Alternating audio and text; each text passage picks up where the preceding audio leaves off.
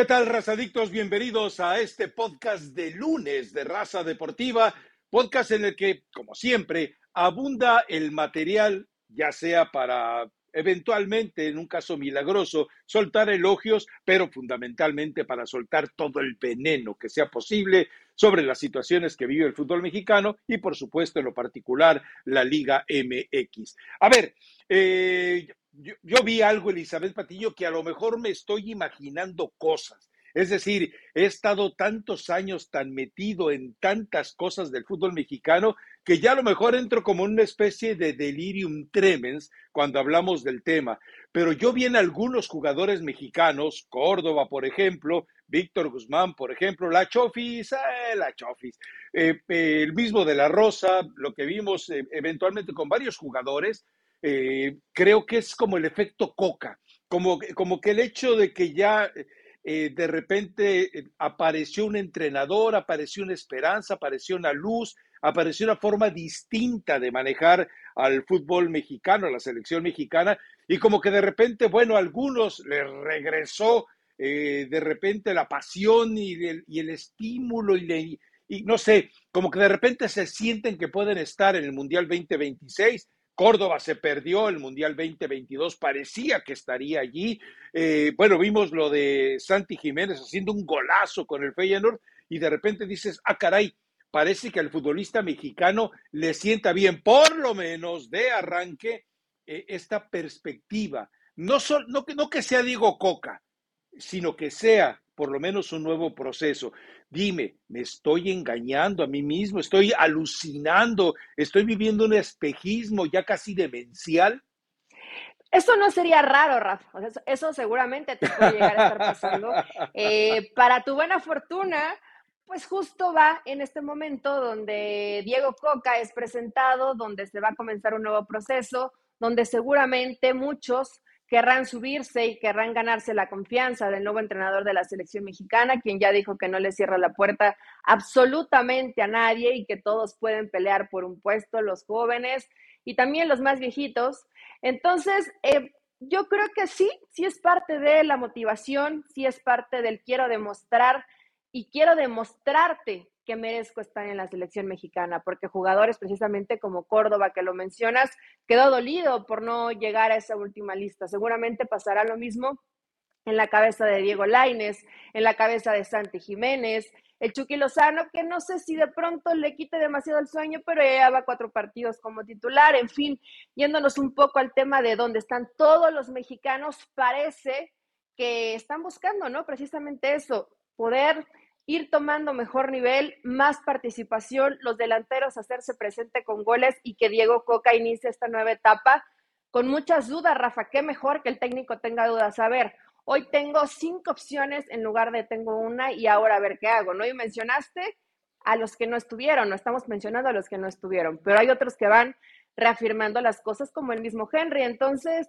realmente Diego Coca tiene hoy esta posibilidad de tener esta baraja algunos más maleadones, otros no tanto, para poder echar mano de lo que se vaya presentando con la selección mexicana.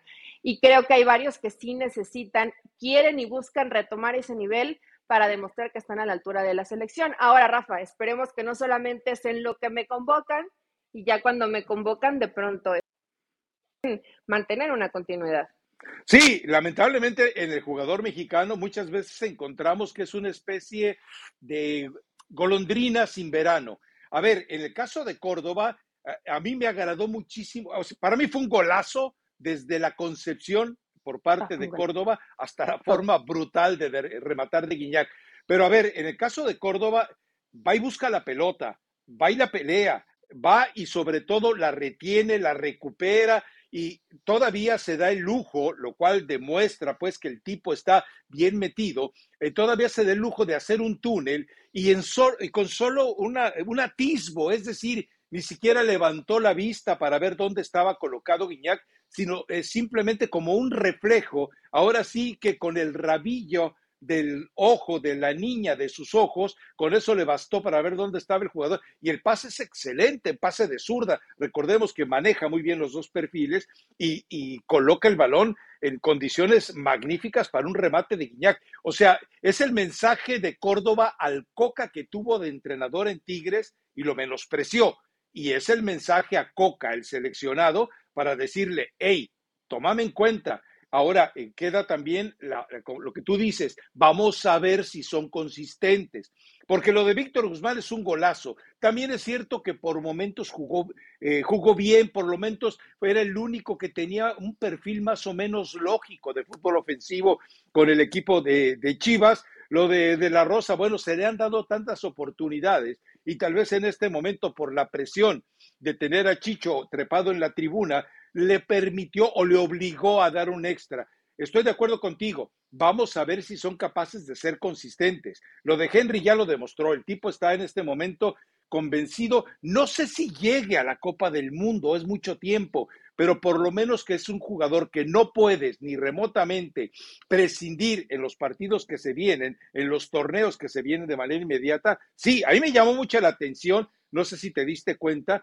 eh, muchos reporteros eh, eh, eh, buscaron, no sé qué buscaban, la verdad, pero preguntarle a Diego Coca si Chicharito Hernández tiene la puerta abierta. Chicharito Hernández hoy está, está caduco, hoy ya tiene fecha de vencimiento, hoy no es solución ni para los torneos inmediatos ni para la Copa del Mundo. Hoy ya tienes que empezar con cambio radical, no más Guardado, no más Héctor Herrera, no más Chicharito, no más Carlos Vela, no más Guillermo Ochoa. Es decir, atrévete a, que en estos eh, tres años y medio eres capaz, eres capaz de forjar una selección totalmente distinta. Al Tata le tocó una transición dolorosa, a Diego Boca le toca la oportunidad de fortalecer a estos chamacos. Ya ni tan chamacos algunos, ¿no?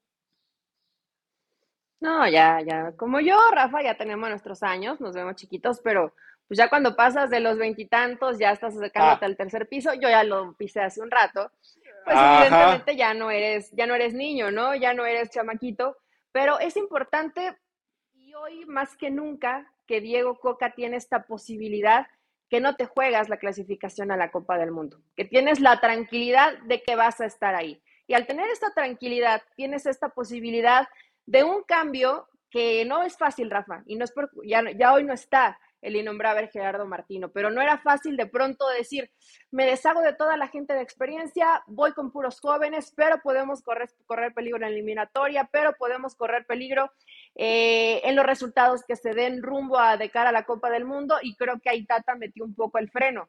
Hoy Diego Coca no tiene esa preocupación, hoy simplemente tiene que dedicarse a elegir lo mejor que tiene para que conforme evolucione el proceso llegues lo mejor posible a un mundial donde eres una de las sedes. Y qué mejor oportunidad que hoy los futbolistas se puedan mostrar, sean contundentes y sean consistentes. Esto creo que es clave, que todos estos mexicanos que mencionamos sigan apareciendo con buenas actuaciones. Y seguramente, Rafa, en tres años y medio van a aparecer más, ¿eh? A los dos o tres jugadores. Hoy no los vemos tal vez todavía, pero el próximo año pueden debutar dos o tres y consolidarse. Hoy Diego Coca tiene esa gran opción de poder echar mano de gente que ha tenido poca participación en selección. Chicharito, ¿cuántos años tiene Chicharito? Como 34, 35 más o menos.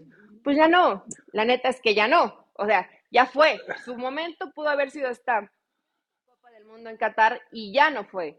Entonces yo creo que lo de Javier Hernández, a lo mejor pensando y en un poco homenaje el regreso y el retiro de la selección. No, no, no, no, no, ver participar a Javier. A lo mejor, tú sabes que en México nos encantan partidos de, homenaje, eh, competencias de homenaje, que regrese y se despida, que vista la playera de la selección, nos encanta. No, no, no, no. A ver, a ver, a ver, a ver, Eli Patiño, te recuerdo algo. Es decir, con esta administración el Chicharito está peleado a muerte. Con esta administración no hay manera de que le hagan un partido de homenaje. Ahora, ¿quieres hacer partido de homenaje? Dáselo a gente que en realidad representó algo para la selección, ¿no? Es decir, haz, un partido de todas las estrellas de la selección mexicana de reciente eh, participación y junta ya a Blanco, junta a Rafa Márquez, junta a Borgetti, junta a Pavel Pardo, junta, no sé, a lo mejor hasta García Aspe. Es decir, eh, eh, ellos sí merecen eventualmente, pero Chicharito, Chicharito, ¿qué hizo con la selección? Arruinarle una Copa del Mundo en 2018. El máximo anotador. Generar eh, y desestabilizar. ¿Qué hizo? Sí, pero la mayoría de esos goles, te recuerdo, son en partidos amistosos. No alcanza ni remotamente la cifra de partidos oficiales, por ejemplo, de Borghetti. O sea, es decir, en, las cuentas claras y las amistades largas, y Chicharito no está para ello. Ahora, eh, el jugador mexicano entiende algo. Este entrenador, Diego Coca, eh, no se va a tomar un año sabático como se lo tomó casi completamente en el 2020, que John de Luisa le dijo, yo te pongo un avión para que viajes. No, no, no, pero un avión esterilizado.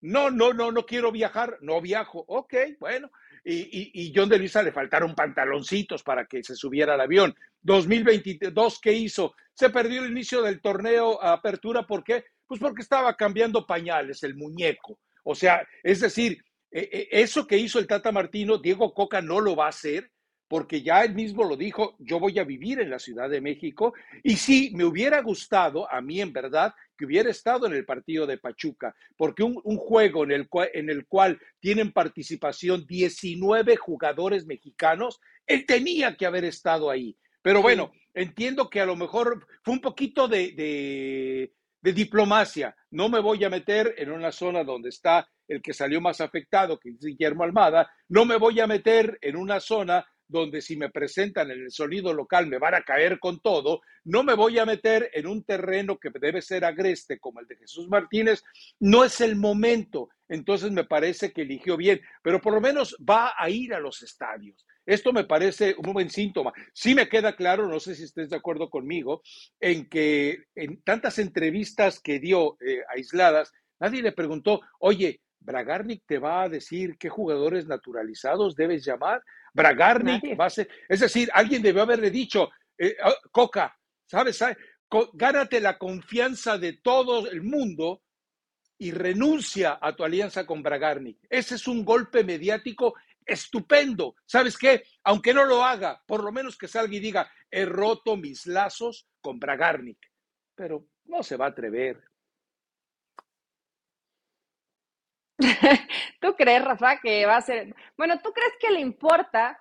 Y mira que Diego Coca me parece un tipo frontal. O sea, la verdad, sí le compro las cosas que dice, pero cuando tú estás aliado con tal personaje, algo tendrán en común. No es solamente que sea tu representante, ¿no? Tendrán algunas otras cosas en común como para que sigas manteniéndote eh, dentro de tu proceso como director técnico y que él sea tu representante para, para empezar confianza, conocerse bien. Diego Coca conoce perfectamente lo que hace y lo que deshace Bragarnik y es más, como dices tú, hasta una movida inteligente de, por cierto, yo hoy me deslindo del señor Bragarnik, que estoy completamente eh, enfocado en lo que va a ser este proceso de tres años y medio de la selección y tal vez más adelante eh, vuelva a trabajar con él cuando acabe mi proceso con, con la selección mexicana. Y eso sería inteligente de su parte, aunque no pase, aunque sigan relacionándose, aunque se sigan llegando, llevando bien, pues por lo menos haces lo que tendrías que hacer, porque eso sí debería hacerlo Diego Coca. Pero eh, era muy pronto, Rafa. Y más como está todo y, Pachuca se, se, puso a decir que Almada era el mejor entrenador del mundo, todavía había como demasiada tristeza, rencor, impotencia de que no terminaron llevando a Guillermo Almada. Entonces, el mismo Almada ya lo dijo, ¿no? Carpetazo, no quiero hablar más del tema. Mucha suerte para Diego Coca y yo apoyaré también a la selección mexicana. Punto. Y se acabó hasta ahí la historia de Almada. Eh, te recuerdo algo, ¿eh? y, te lo dije el, el, podcast pasado. Esta semana, la Asociación Uruguaya de Fútbol decide quién será su entrenador para el nuevo proceso. Es decir, no eh, técnicamente sigue siendo el acomodador de carritos de supermercado, eh, Diego Alonso, pero la puerta está abierta para Almada. Y estoy seguro que la Asociación Uruguaya de Fútbol debe estar en un momento dado debe haber seguido todo este proceso y debe haber dicho, ah, caray, ¿qué ha hecho Almada? Y si tú vas a los videos de Almada y si tú vas a los videos de Diego Alonso, te enteras que hay muchísima más generación de fútbol para el jugador que tú tienes en este momento en Uruguay que lo que eventualmente entendió Diego Alonso. Recuerda algo, los veteranos de Uruguay salieron escupiendo sobre Diego Alonso por la forma ratonera en la que los puso a jugar. Entonces, a mí me parece que sí es un pasaje muy, muy interesante para ver qué va a pasar con, Guillermo Almada. Pero eh, a final de cuentas... Quedarían dos días, Rafa. Yo recuerdo que, me lo dijiste el... Recuerdo que me lo dijiste el viernes. Viernes. Me di a la tarea de investigar un poco y te acuerdas que me los había encontrado un día antes, el jueves, eh, un día antes de que grabáramos el podcast. Creo que esa posibilidad de dirigir a Uruguay, que sí existía, ya no va más. O sea, Diego, eh, perdón, Diego Coca, eh, Guillermo no va con la selección de Uruguay. Eh, hasta hasta ahí fue lo que me pudieron informar, que ya no y que fue parte de los temas que se platicaron en esa reunión del pasado viernes con Jesús Martínez. Habrá que indagar después un poquito más el por qué no se dio. Probablemente, a lo mejor eh, caducó en el tiempo esa posibilidad cuando Guillermo Almada de pronto a lo mejor quiso jugar a dos frentes. Es lo que yo pienso, ¿eh? eso yo interpreté, que estaba con México, estaba con Uruguay, no se decide, no dice nada, estaba ahí como esperando y Uruguay quiso tomar otro camino. Podría ser, pero voy a investigar más. Al parecer, Diego Almada, eh, Diego Almada, eh, Guillermo Almada no va con la selección de Uruguay. bueno, en fin, esperemos que, esperemos que al final encontremos esta consistencia del jugador mexicano para que el proceso de Diego Coca, eh, eh, yo he visto una campaña, con, o sea, aquí lo hemos criticado, aquí lo hemos expuesto, aquí hemos señalado los errores que tiene y sobre todo la forma eh, sucia, estercolada, promiscua en que se da su llegada al timón de la selección. Pero yo he visto tantas críticas, no sé si las has visto tú también, es decir, eh, ya eh, lo desautorizan como entrenador, dicen nunca debutó ningún jugador. Pues ¿cuántos debutó el Tuca Ferretti que hayan sido consistentes? ¿Cuántos debutó Miguel Herrera que hayan sido consistentes? Miguel Herrera rescató muchos jugadores. Está eh, eh, Muñoz, está el Jovi Bermúdez, está Miguel Ayun. Es decir, fue muy hábil en rescatar jugadores, pero debutar, ¿cuántos debutó Bucetich, por ejemplo? en, eh, el caso de Marcel Ruiz, que alguien tuvo que venir a rescatarlo porque él no supo llevarlo. Entonces, tampoco nos, eh, nos mezclemos en, la clandestinidad de solo ver lo malo. Eh, yo creo que Diego Coca, y mira que tengo, tengo como, ¿quién fue el que dijo que tenía un palpito? Creo que fue Faitelson. Yo tengo un palpito de que, de que le va a ir bien. No, no, no, no, no hay sexto partido, no hay semifinales, no hay Copa del Mundo, pero me da la impresión de que 2026 no va a ser la más amarga. Ojo, eh, ojo lo que estoy diciendo. No digo que vaya a ser la mejor, pero digo que no va a ser la más amarga de todas las participaciones de México en una Copa del Mundo. Ahora, le critican que estoy de acuerdo que juega ratonero, juega para el bostezo, estoy de acuerdo, pero ojo, ya se ha intentado tanto de jugar de manera agradable que todo termina en el precipicio, que a lo mejor ahora, de manera ratonera, aprovechando todo lo que, todas las facultades que, de medianía que tiene jugador mexicano, por ahí puede funcionar, que te vas a aburrir. Bueno, con, con Martino la gente se aburría, con Osorio la gente se aburría, con el Piojo no tanto. Entonces, bueno, pues a final de cuentas, puede ser que funcione y no termine siendo tan lamentable como en otros casos. Y si no, pues desafortunadamente la historia del fútbol mexicano cíclicamente es esa, un viaje al fracaso. Acá vamos a tener chance para ver si ese pálpito que tú también sientes, Rafa, termina funcionando o no. Eh, ¿Cómo también? A ver, ¿Cómo también? ¿Cómo también? ¿Por qué? Sí, igual que David Feitelson, ¿no? Dijiste que también tuvo ese, el mismo pálpito que, que tú estás teniendo en este momento. Me imagino que se quieren tanto que, les llegan las mismas sensaciones. Pero no, no, eso, eh, no, no, no, él no dijo eso. Considero que el tema de pronto de cuidar los resultados era de club, pero hoy con selección no veo, ni siquiera pienso y espero que Diego Coca busque un fútbol ratonero le gusta el fútbol, eh, sí, directo, le gusta el fútbol de mucha intensidad, trata de hacer transiciones muy rápidas y si todo esto lo aprenden los jugadores, Yo no espero una selección mexicana ratonera, Rafa, y será muy interesante ver cómo Diego Coca se adapta a lo que tiene. Porque en su momento con, con Atlas, en nuestra prueba reciente del fútbol mexicano y lo que vimos, eh, creo que a lo que tenía. Con Tigres estaba intentando de implementar unas cosas, pero no jugaba igual que con Atlas porque no tiene los mismos jugadores que en Atlas. Y hoy con la selección mexicana creo que también puedo, puede darnos esa dosis distinta de probar algo diferente. Si todas las fórmulas de una supuesta forma de jugar nunca te han dado el resultado que quieres, que esperas, o por lo menos una evolución en el fútbol, hoy prueba algo distinto. Puede que te funcione, ¿no? Puede. Sí, y, hay algo importante aquí, el hecho de lo que habíamos estado exigiendo. Eh, Iraragorri sí es un tipo que se va a plantar ante Coca y le va a decir, aquí estamos jugando, maestro. Algo que nunca nadie hizo con, con el Tata Martino.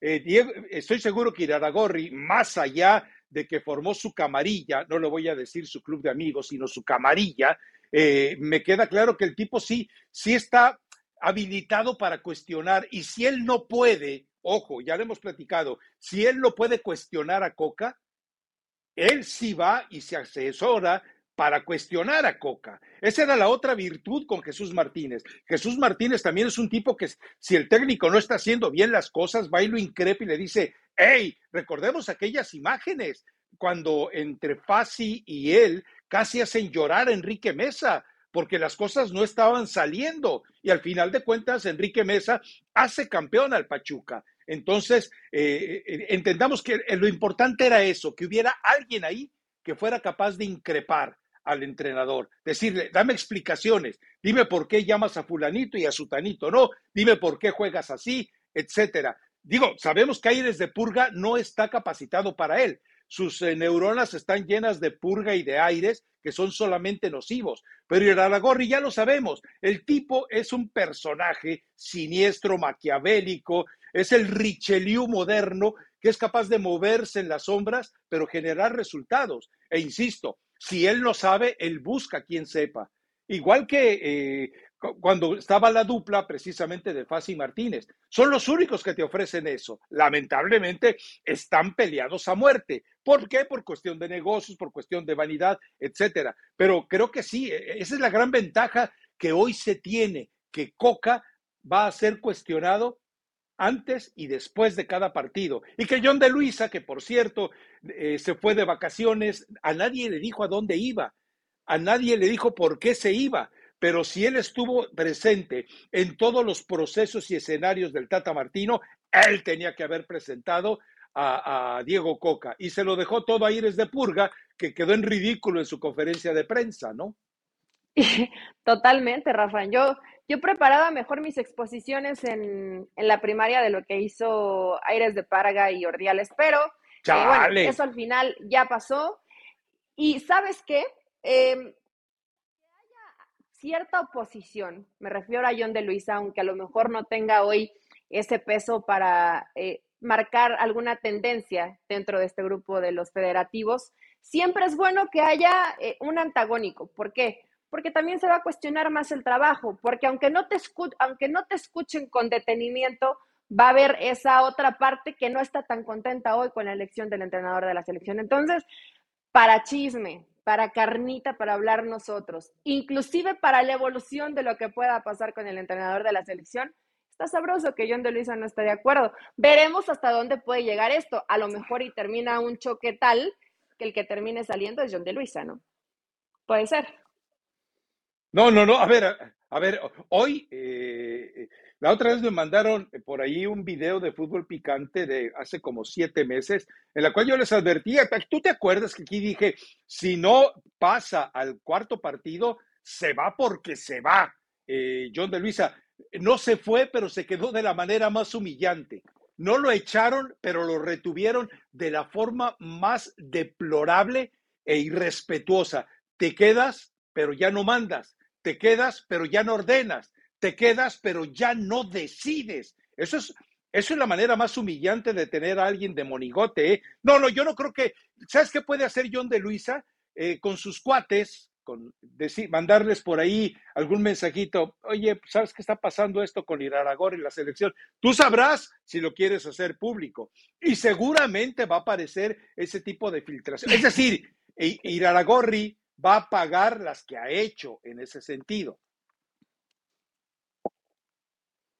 Y es parte de, es parte del juego sucio que se puede llevar a cabo. El karma. yo sé, Rafa, que no va, él no va a tomar hoy decisiones.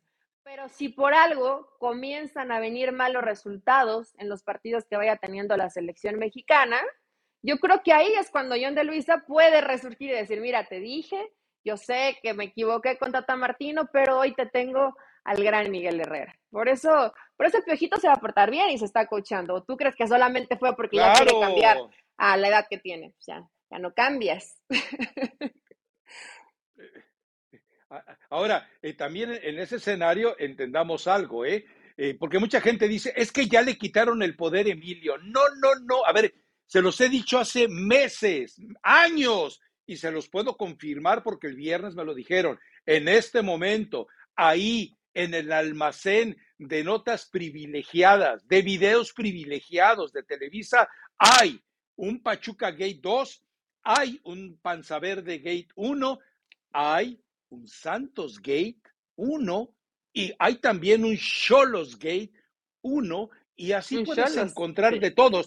Eh, y de, y de Chivas también, de Chivas también hay una serie de filtraciones que les llegaron a quienes trabajan ese tipo de notas directamente de los abogados de Angélica Fuentes, por ejemplo. O sea, ellos saben porque dicen, es que Emilio ya no manda, le impuse. No, no sean tontitos. Emilio no, Emilio no tiene necesidad de violencia para recuperar el poder. O sea, si le empieza a molestar Iraragorri, ¿qué es lo que va a hacer? Apriétale el botón, ¿no? Si le empieza a molestar, esa sí la veo más canija por cuestión política, pero si es necesario, apriétale el botón de Cholos Gate, que, que, se, que de repente a Mauri en un estado de, qué sé yo, de, de, de andropausia, de climaterio, se pone medio rebelde, dice, apriétale al Vergara Gate y ahorita verás la que armamos. No, no, es decir, los tontitos que crean que Emilio se dio el poder es que no saben lo que hay, no saben lo que hay en su arsenal privado. Ilusos. Eh, Rafa, y mira que yo soy parte eh, de ese grupo que pronto cree en las bondades, en la parte buena, en la parte blanca, en que no se dan ese tipo de cosas dentro del fútbol mexicano, pero Ay, qué ya quien crea que Emilio no tiene el poder, sí está totalmente rebasado. O tuvo tal vez un pálpito y, cambió, cambió el rumbo de lo que pensaba. Pero, Rafa, yo también creo que el proceso de Diego Coca puede ser bueno y qué mejor que los jugadores. Oh. Al menos los que están en el fútbol mexicano sigan rindiendo y también los que pase con Europa. Y si rinden los mexicanos en México, pues también nos dan mejor espectáculo. El partido de Pachuca Chivas fue un muy buen partido, jugó mejor Chivas. El partido de Tigres también fue un buen partido, evidentemente vimos el resultado, pero eh, esto nos regaló un mucho mejor espectáculo. El partido de Toluca también me gustó mucho. Entonces, esto beneficia a todo mundo. Bueno, hasta rayados y los naturalizados. Definitivamente. A ver, lo de Ponchito. No, no, lo de Ponchito González, confirmando lo que tiene. A ver, pero también déjame aclarar algo. Eh, el muchacho Chueco Alto usó el término pálpito, pero él usó con Osorio y con Martino. Él dijo, tengo el pálpito de que con este entrenador nos va a ir muy bien. No, no, no, no ha dicho nada de Coca, que no diga, por favor, David Faitelson, no digas nada de Coca, mejor. que lo vas a salar. No, no, quédate calladito. Es más, di que va a resultar el proceso más jorobado de la historia del fútbol mexicano. Por favor, por favor. Porque se quede calladito. Yo pensé que él había dicho de Coca, me generaba angustia, pero dije, bueno, igual y si andan de no, no, no, no, Ramos y David Faitelson, pues nos vamos a unir a esa a esa sinergia de buena energía para el nuevo entrenador de la selección mexicana. Pero al final, si le va bien, qué bueno por el fútbol mexicano. Y si le va mal, qué bueno por nosotros, porque vamos a tener de qué hablar, Rafa. Entonces, que pase lo que tenga que pasar. Sí, lo único triste es que eh, como que con la fama que tiene, lamentablemente, México en el extranjero, que le pongan un entrenador que se apellide Coca, como que como que no va, pues, como que no, como que, vamos, como que no es, como que no es políticamente correcto, ¿no? Pero bueno, en fin, eh, son, son de las casualidades y accidentes del destino. ¿Qué le vas a hacer? Total, ni modo. En fin, pero eh, a ver, eh, hablabas ya de la fecha 6 del torneo mexicano, recordemos que hay fecha 7, se juega media semana y que va a estar obviamente con una doble jornada que va a ser muy exigente para los equipos, pero que también nos va a permitir esclarecer muchas situaciones. Sí, el partido, yo creo que vimos partidos distintos, ¿eh? A mí me parece que Pachuca cargó, fíjate, ¿te, acuerdas que te había dicho hace mucho tiempo? Cuando Pachuca tiene más posesión del balón que, del, que el rival, le salen mal las cosas. Este partido tuvo un 2%, no, un 4% más de posesión que Chivas y le salieron mal las cosas sufrió para, para el empate. Pero eh, lo de Chivas sigue siendo candil de la calle y oscuridad de su casa, ¿eh? Es el segundo mejor equipo de visitante y está entre la entre el mugrero de equipos que tienen muy mal eh, rendimiento como locales. Pero eh, me agrada lo que a veces muestra Chivas, me agrada la reacción de Pachuca, el gol de, de, La Rosa también es muy bueno, el de Víctor Guzmán es un golazo, lo de La Rosa también es muy bueno. El partido a mí me... A ver, si tú te fijas, el sábado fue una jornada maravillosa de buen fútbol. El sábado dices, ah, caray, valió la pena. El domingo el partido de Toluca también nos regala eh, por momentos eh, unos instantes buenos de Cruz Azul y después, después, pues ya lo que habíamos dicho, al Potro le dijeron, a ver el catálogo de tus jugadores, él les muestra los Rolex de Beverly Hills y aquellos se van a la lagunilla, a Tepito, a comprar pura sobras. Iba a decir basofia, pero no, no son seres humanos. Eso creo, hasta que el veterinario demuestre lo contrario. Ay. cuando Rafa dice son seres humanos, hasta me conmuevo. Eh, fue, un muy buen partido el, el Pachuca Chiva, Rafa. Eh, yo no sé si de pronto Almada, dentro de esta distracción que ocasionó el elegir al técnico de la selección mexicana, bajó un poco la guardia, porque sí vi eh, a un Pachuca por momentos desconcentrado, fallando muchos pases, que es algo que habitual no vemos. Por supuesto, no estaba Eric Sánchez, no estaba Kevin, que Eric Sánchez es el que le da el equilibrio al equipo en, medio campo con, eh, con Chávez, evidente con algunas ausencias, medio intentó Pachuca, no lo vi con la claridad de siempre, ni siquiera lo vi con ese poderío ofensivo, pero tengo que decirlo, me encantó la propuesta de, Guadalajara. Yo pensé que iba a salir un poco más reservado, un poco más temeroso, pero cuando fue y apretó y, buscó, realmente puso en aprietos a Pachuca. Y Ustari tuvo una buena actuación, lo mismo el Guacho Jiménez, pero pudo haber ganado, me parece, Muy Guadalajara. Y hablábamos mucho el viernes de, de la Chofis, Chofis en esta ansiedad de quererle demostrar a Chivas, Rafa, porque esa era su ansiedad, no le salieron bien las cosas. Hay que decirlo, no le salieron bien. Nada. Se veía precipitado, se veía acelerado, reclamando, reclamando al árbitro.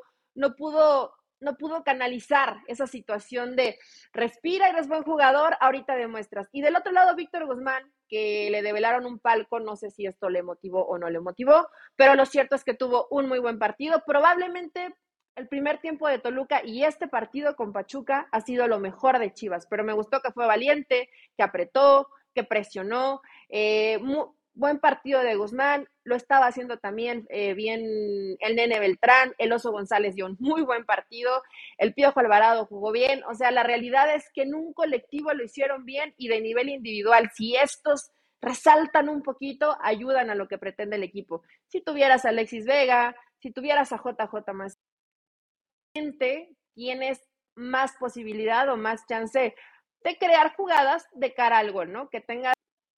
Me gustó y me gustó la propuesta, fue valiente, dijo, ok, te gusta salir y proponer y buscar, te voy a jugar de igual a igual y a ver cómo sale. Y le salió el empate. Y uno quisiera ver eso como local.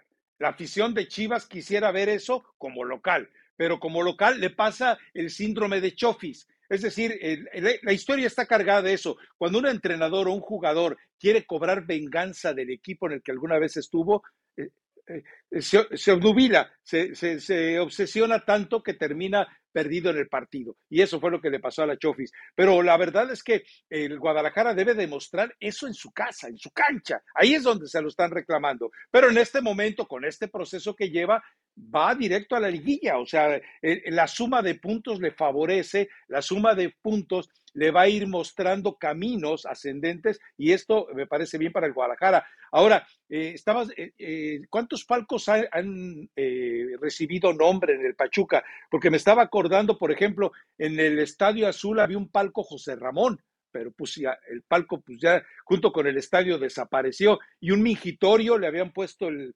un homenaje a David Faitelson, me acuerdo, pero pues esos homenajes ya se los se desaparecieron, ¿no?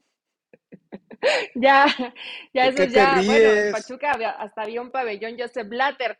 Ya después cuando tuvo que enfrentarse con la ley, pues ya no se llamaba Joseph Blatter, ya solo se llamaba pabellón Tuzo. Pero Pachuca es mucho de, de hacer este tipo de homenajes, reconocimiento, ponerle nombre a los palcos de los jugadores que cambiaron la historia. Yo te diría, no sé si el Pocho Guzmán lo veo como un emblemático de los Tuzos, pero es cierto, marcó el gol de último segundo contra Rayados ha estado ahí presente, ha sido un jugador importante, no se formó en Pachuca, siempre eh, creo que tenía en la cabeza el irse a Guadalajara, él le iba a Atlas, pero bueno, terminó en Chivas. Pero lo cierto es que Pachuca lo hizo como una forma de agradecimiento hacia Víctor Guzmán y no me parece mal. Ahora, lo apoyaron a muerte después del tema que tuvo con el dopaje, ¿no? Cierto cariño le deben tener. Sí, y agradecimiento de ambas partes a final de cuentas, ¿no? Que eso es, que eso en el fútbol eh, definitivamente es muy importante. A propósito, eh, ¿sí sabías que el Salón de la Infamia va a ser en, España? Eh, la nueva versión, la nueva edición del Salón de la Infamia, tengo entendido que va a ser en España, ¿eh? En, Oviedo. Sí, sí, sí, ahora va a ser en España, pues va a ser en Oviedo, allá donde también tiene un equipo de Pachuca, que se encarga Martín Peláez administrativa y de gestionar algunas cosas. Entonces, pues van cambiando de de Rafa, ya que lo habíamos hablado.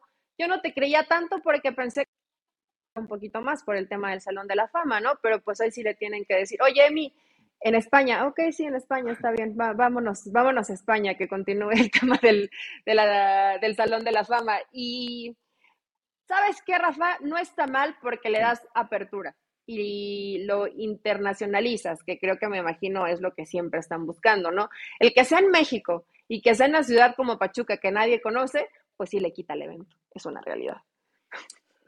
Sí, bueno, pero acuérdate que eh, con el poder financiero que tiene Chucho agarra y fleta y se lleva a su montón de porristas a ese viaje, ¿no? O sea, no tiene ningún problema. Dinero hay para ese tipo de cosas. O sea, ¿cuál es el... Bueno, a ver, eh, algún otro... Me, llama la atención lo de Cruz Azul. A ver, Cruz Azul eh, con muy buen gol de Rotondi, un, un, pase estupendo de Charlie Rodríguez y después, bueno, le cae encima el Toluca, hace ajustes, prácticamente prescinde de, lo, de los que deberían ser sus mejores futbolistas y retoma el control o toma el control el equipo de, Toluca, Nacho Ambriz, y termina además con un golazo como el de Saucedo, que a mí me llama la atención, le hizo tres veces la misma jugada al Catita. Y, Catita, si hubieras estado tan atento a, marcarlo como estuviste con tu narcopachanga, seguramente no te hace esos bailes eh, que te dejan en ridículo, ¿eh? ¿Qué va a pasar con el potro? sí, pobrecito. ¿Sabes qué, Rafa? Viendo el partido y que así Cruz Azul se encuentra con este gol y se pone al frente y después simplemente Toluca ajusta y comienza con la intensidad y se convierte en una avalancha totalmente para Cruz Azul. Después tiene algunas otras oportunidades, pero hubo cosas que me llamaron la atención y que ya he visto reiteradas en el Potro Gutiérrez. Y esta, no sé si sea una máxima del fútbol, pero es hasta un poco de lógica no porque tengas muchos delanteros vas a hacer goles, ¿no? O, tu equipo se va a ver mejor o vas a ser más ofensivo. Te desordenas, te desacomodas y generas mucho menos de lo que estabas generando.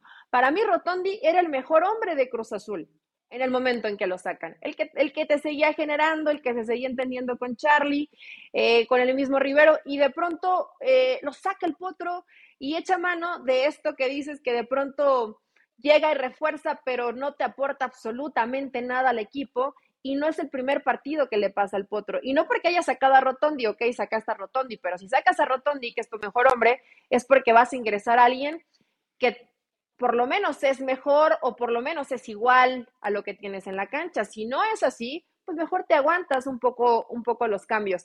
Y este, repito, no es el primer partido que el Potro Gutiérrez hace eso, mete mucha gente en ofensiva y el equipo se le desordena por completo. Eh, tengo entendido que hoy Cruz Azul entrenaba a las 10 de la mañana y se van a reunir con el Potro Gutiérrez. Eh, creo que también fue esta parte de la información que dio León Lecanda, que siempre está muy de cerca eh, a Cruz Azul. Entonces, bueno, Rafa, hay que esperar. Realmente los refuerzos sí llegaron tarde, sí sabemos todo el problema que hay en Cruz Azul, no hay nadie que tome decisiones, no hay alguien que sepa de fútbol dentro de la gestión deportiva, pero también el Potro, que hemos visto en la cancha, ha cometido algunos errores que no sé si se la perdona, no creo. Sí, eh, eh, en eso que mencionas, hemos visto clases de entrenadores que cuando tienen que revertir un resultado o cuando tienen que asegurar un resultado, lo que hacen es fortalecer la media cancha con jugadores ya sea de mayor perfil ofensivo para que evidentemente signifiquen la sorpresa de segunda llegada, que evidentemente amontonar a tu gente allá arriba.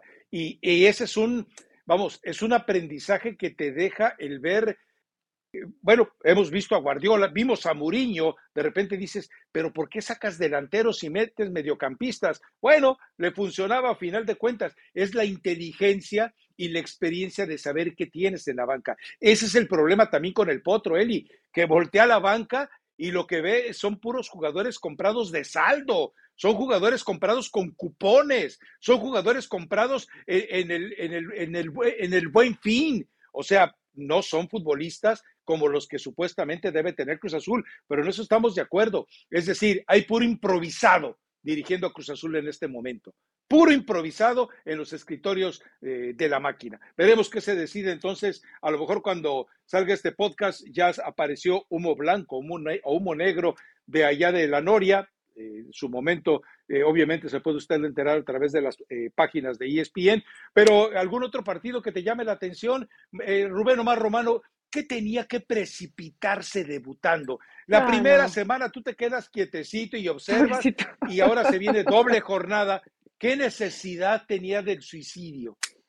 No sé, no, sé, ah, no sé qué pensar de lo que cuando se va el gol, ¿no? Entre sus brazos, no sé si lo quiso agarrar o no lo vio o, qué pasó porque era algo, es algo de trámite, o sea, no necesitas ser, no necesitas no es la primera vez. de primera división pero se me hizo sospechoso. Yo sé que no es la primera vez que con Biconis pasan este tipo de cosas y otras más.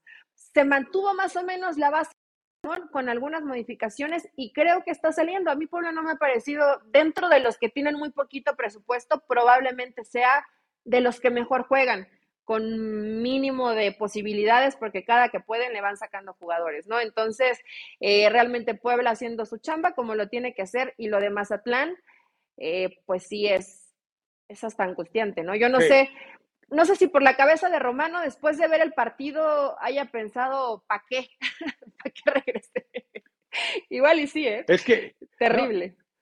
No, eh, hizo bien en regresar, digo, si te dan la oferta y tú crees que todavía puedes, pero no te precipites, es decir, eh, lo, ideal hubiera sido, a ver, eh, déjame ver este partido desde fuera y luego tomamos ya eh, la doble jornada que se viene, que por cierto eh, tiene un partido interesante como es León contra Puebla, es decir, Larcamón con el equipo que añora y Puebla con el, entrenador que ya no añora tanto como es eh, precisamente el de León. Ese es un partido interesante. Pero bueno, ya para cerrar prácticamente lo de Monterrey, muy aseadito, no se complicó la vida. Eh, podía haber sido un marcador más escandaloso, pero lo resolvió de manera fácil. Ponchito sigue eh, siendo un jugador que eh, no entiendo por qué lo desdeñó tanto Osorio, pero bueno, ahí está como también queriendo ser de los que le levanten la mano a Diego Coca.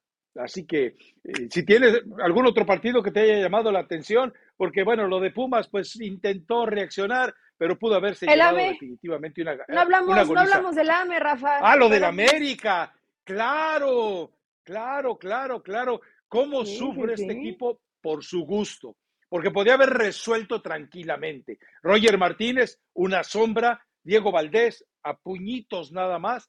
Eh, pero bueno, se ve que le hace falta Cendejas y le va a seguir haciendo. Y tu Néstor Araujo, que tanto defendías, eh, eh, la mentira más grande que ha habido en la defensa de la selección mexicana. Ahora, ¿qué me dices después de cómo permite, le da todo el tiempo y además simplemente lo acompaña? Es, es el mejor chambelán, es la mejor dama de compañía de los atacantes rivales. bueno, damo, es el mejor damo. la verdad, sí, lo de Néstor es,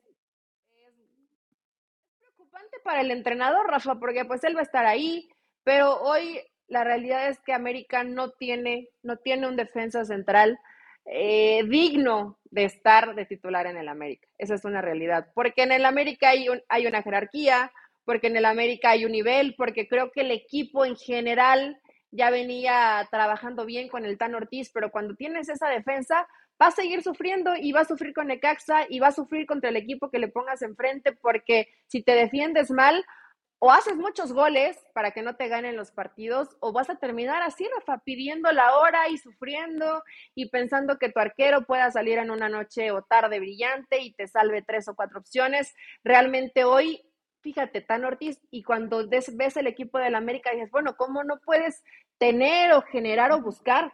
Yo creo que hasta en fuerzas básicas, en, la, en las fuerzas inferiores, tiene que haber algo mejor de lo que está presentando Tan Ortiz hasta el momento.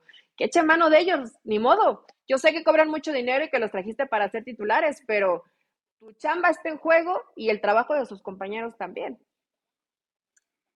No, y, la mejor sugerencia, que ya habíamos comentado la semana pasada, en este momento para el Tan Ortiz es vete a línea de cinco, muñeco, vete a línea de cinco. Total, nadie espera que el América sea espectacular. Ahora, volvemos a lo que te comenté la semana pasada. Cuando el América toma ventaja en el marcador, ¿cómo sufre? Y cuando le marcan el primer gol, estamos viendo una dimensión distinta del América.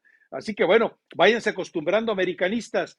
Eh, recomendación de las, yo no traigo recomendación de la semana, porque siempre me las criticas, me las maltratas, me las desdeñas, eh, dices que son de poco gusto musical. A ver, ¿tú qué traes por ahí? Ay, pobrecito. ¿Escuchaste la de Alicia Villarreal o no? Seguramente no, o seguramente ya la habías escuchado, luego por ahí me dijo... Con, Julio Iglesias. Villarreal, que ya era una canción mucho más viejita. Ah, con Julio, Iglesias. Eh, era de Julio Iglesias, eso fue lo que nos dijo la tocaya. Tengo una recomendación muy buena que a lo mejor esta artista no la has descubierto, Rafa, pero canta muy bonito. No sé si es mexicana, pero se llama Tania Matus. Ya había recomendado alguna de sus canciones, canciones y se llama Tengo. Tengo, eh, tengo como tú y como David el pálpito de que las cosas van a salir bien. Además fue una buena jornada, hubo 29 goles, tuvimos buenos partidos, hay que esperar el menú de lo que nos ofrezca media semana y prometo el viernes venir con todos los partidos vistos, todos. Quise, em, ¿cómo se llama? Quise aparentar, eh, sí, sí los había visto todos y pues no, no me salió, Rafa. Habrá algunos que solo ven los resúmenes, los highlights, pero ahora sí ni, ni eso había visto el partido del No, no, no, habías visto ni el calendario, pero te perdoné, eh, te dejé ir viva, dije, vamos empezando el año tranquilo, sé, sé, clemente, sé piadoso, sé generoso, sé compasivo, pero para la próxima, mira, a la yugular, Eli, a la yugular. Así, bueno, ¿nos escuchamos el viernes? Sale, hasta el viernes. Chao. Chao.